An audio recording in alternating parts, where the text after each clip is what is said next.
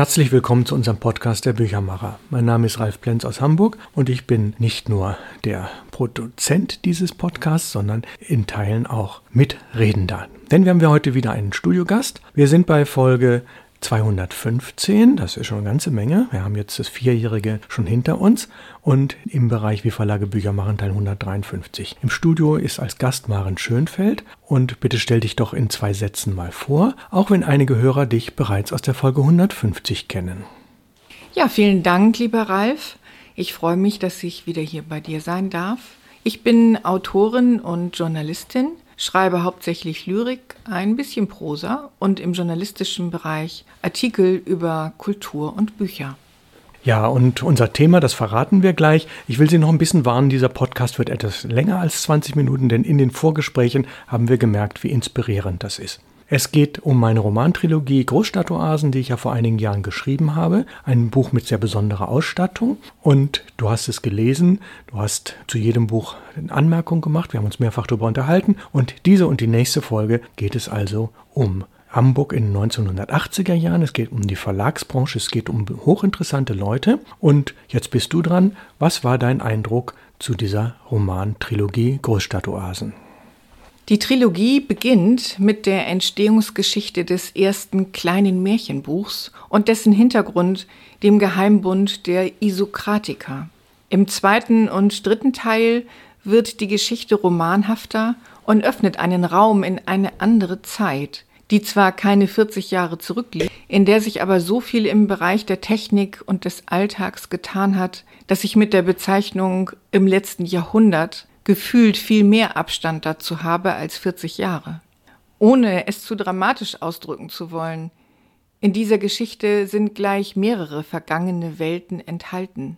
Einmal die Welt des damaligen Stadtteils Hamburg-Ottensen, der Einblick in die alternative Lebensform, in der Mieter sich mit einem Ofen auf dem Dachboden einrichten konnten, ohne dass es irgendjemanden interessiert hätte. Ottensen als ehemaliges Arbeiterviertel war noch weit entfernt von dem heutigen gentrifizierten Stadtteil, in dem jeder Quadratmeter gewinnbringend zu verwerten versucht wird. Die Atmosphäre der drei Bücher erschafft einen Raum, in dem sich die Akteure selbst verwirklichen konnten, neue Lebensarten ausprobierten und gleichzeitig viel Rücksicht aufeinander nahmen. Ralf, deine Schilderung der Harmonie der Isokratiker untereinander und der friedlichen Koexistenz verschiedener individueller Typen nebeneinander klingt ja fast zu schön, um wahr zu sein. Hast du im Sinne der Geschichte ein bisschen übertrieben oder war es wirklich ein derart tolerantes und respektvolles Miteinander?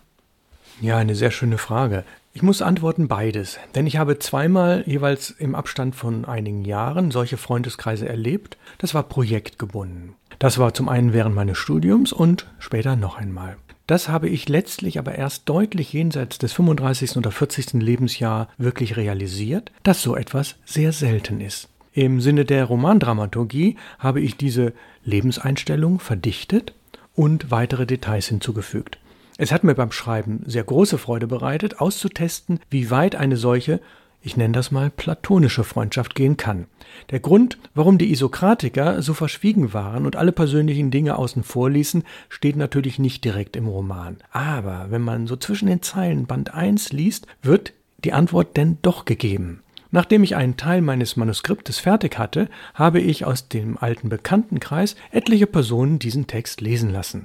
Sie mochten die Idee in Teilen ganz gerne, aber einige baten teilweise händeringend darum, ich möge sie selbst nicht erwähnen oder gar bloßstellen. Und das führte sogar fast bis zu einer denkbaren gerichtlichen Unterlassungserklärung. Also habe ich in Band 1 beschrieben, dass ich fiktive Personen in diesem Roman untergebracht habe, die natürlich nichts mit der Wirklichkeit zu tun haben. Ein Schelm, wer Böses dabei denkt.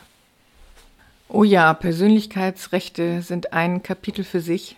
Wobei ich festgestellt habe, dass kaum jemand sich in fiktiven Geschichten wiedererkennt, auch wenn die literarische Figur nah an einem echten Menschen angelegt ist. Die Leute erkennen sich meistens nicht. Lass uns aber von den Menschen zu der Zeit kommen, in der das Geschehen angesiedelt ist. Gerade beim Lesen des dritten Teils mit dem Titel Arthur ist gefährlich fand ich die Parallelen zur heutigen Zeit spannend. Denn die Isokratiker befassen sich sehr ernsthaft mit Fragen, die auch heute aktuell sind. Magst du bitte einmal erklären, woher der Name Isokratiker kommt? Ja, das kann ich ganz genau sagen. In Band 3 auf Seite 63, da wird die Erklärung gegeben.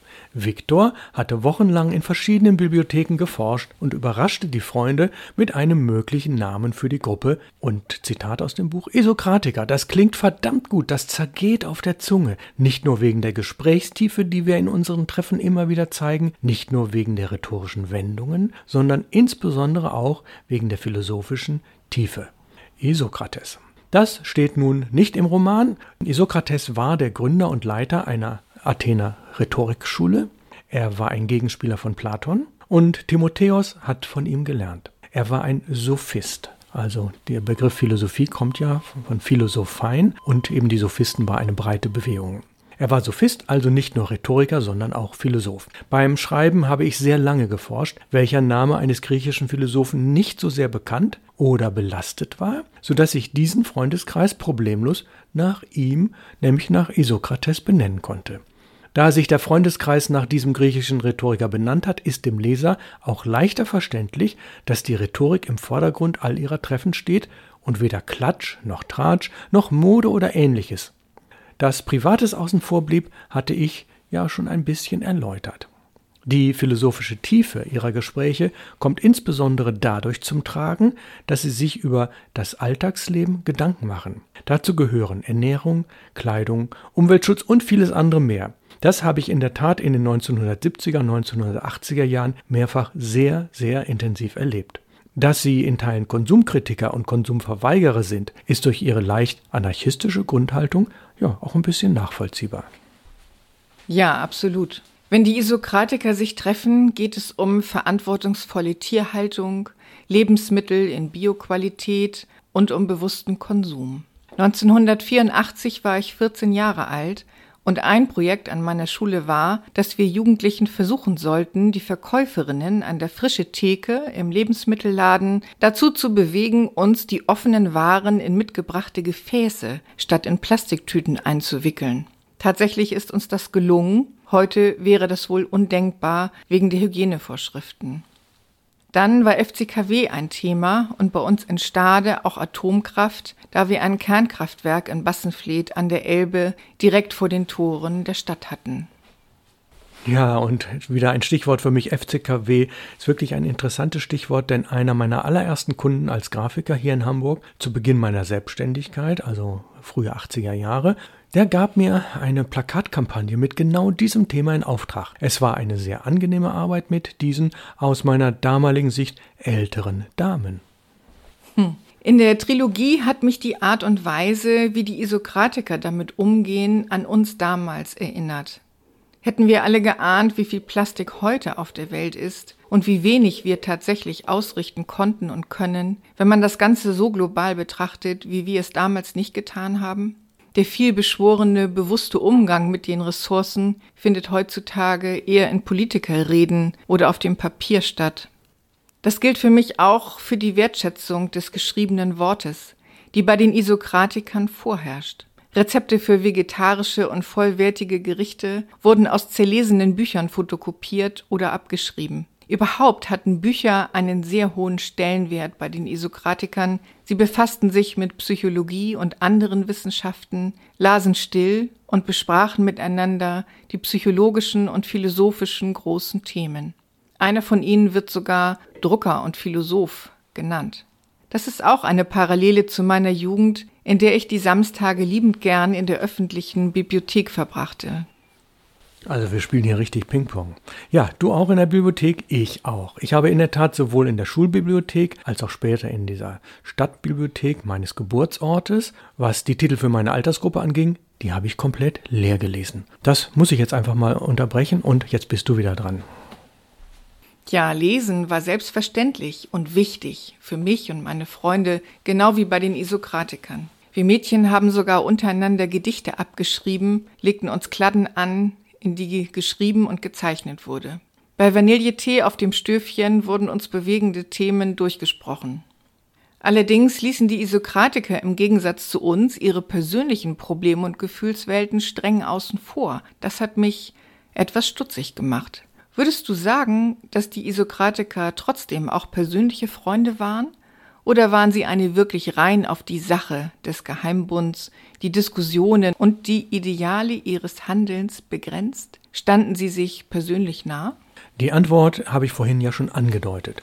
Weil die damals wirklich real Beteiligten beim ersten Probelesen meines Manuskriptes so sehr zurückhaltend waren, dachte ich mir, nun denn, dann muss ich also das Persönliche einfach weglassen. Je mehr ich darüber nachdachte, desto mehr verfestigte sich der Gedanke, es literarisch nicht nur einzuarbeiten, sondern zum dramaturgischen Prinzip zu machen. Ja, ich weiß, das ist ungewöhnlich, sich einen solchen Freundeskreis vorzustellen, aber man liest Romane, weil man sich in andere Welten hineinversetzen will. Und das hat mich hier wirklich sehr gereizt. Vielleicht, fälschlicherweise könnte man da sagen, na, da hat dich der Teufel geritten. Aber ich stehe dazu, denn es macht insbesondere bei Band 3 Sinn, dass sie natürlich ganz enge Freunde sind, auch wenn sie sich beispielsweise nicht über ihre Liebesabenteuer, ihre Krankheiten und ähnliches unterhalten. Im Gegenteil, es schweißt sie zusammen, denn sie konzentrieren sich wirklich auf das Wesentliche. Kleine Anekdote am Rande. Einer der damaligen Verlagsmitarbeiter hat es in der Tat geschafft, vor allen Familienmitgliedern und auch Freunden komplett zu verheimlichen, dass er verantwortlich in diesem Verlag arbeitete und wirklich erfolgreiche Bücher machte. Daraus resultierte die große Befürchtung, bei einem von ihm ausgerichteten Fest ein Buch des eigenen Verlages geschenkt zu bekommen. Ja, und dann die Erfindung der Kunstfigur Theresa, diese Psychotherapeutin, die war notwendig, um den Freundeskreis potenziell zu spalten und aufzumischen. Einerseits hat sie die ehrenhafte Idee, Einzelnen aus der linksalternativen Szene zu helfen, um die Szene zu erforschen. Andererseits erfährt sie ein ganz klein wenig etwas von dem Freundeskreis und ist sehr eifersüchtig darauf. Das ist ein Kernelement der Romandramaturgie. Das ist reine Fiktion, denn im wirklichen Leben habe ich solche hinterhältigen Personen nicht kennengelernt. Ah, wenn ich von zwei kleinen Erlebnissen, die ich nicht mehr thematisieren möchte, absehe. Ach ja, in ganz besonderer Verfremdung kommen letztlich dann beide Erlebnisse auch in meiner Romantrilogie vor.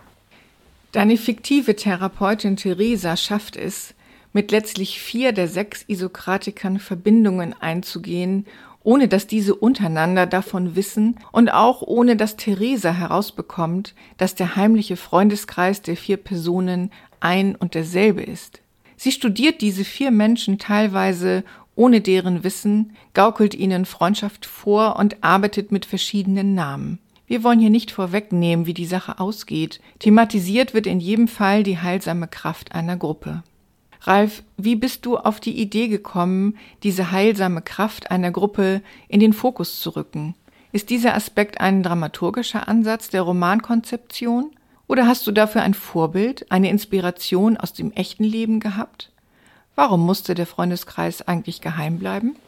Na, Maren, das sind auch mehrere Fragen auf einmal. Ich bemühe mich, das zu beantworten. Nun muss ich ein bisschen ausholen.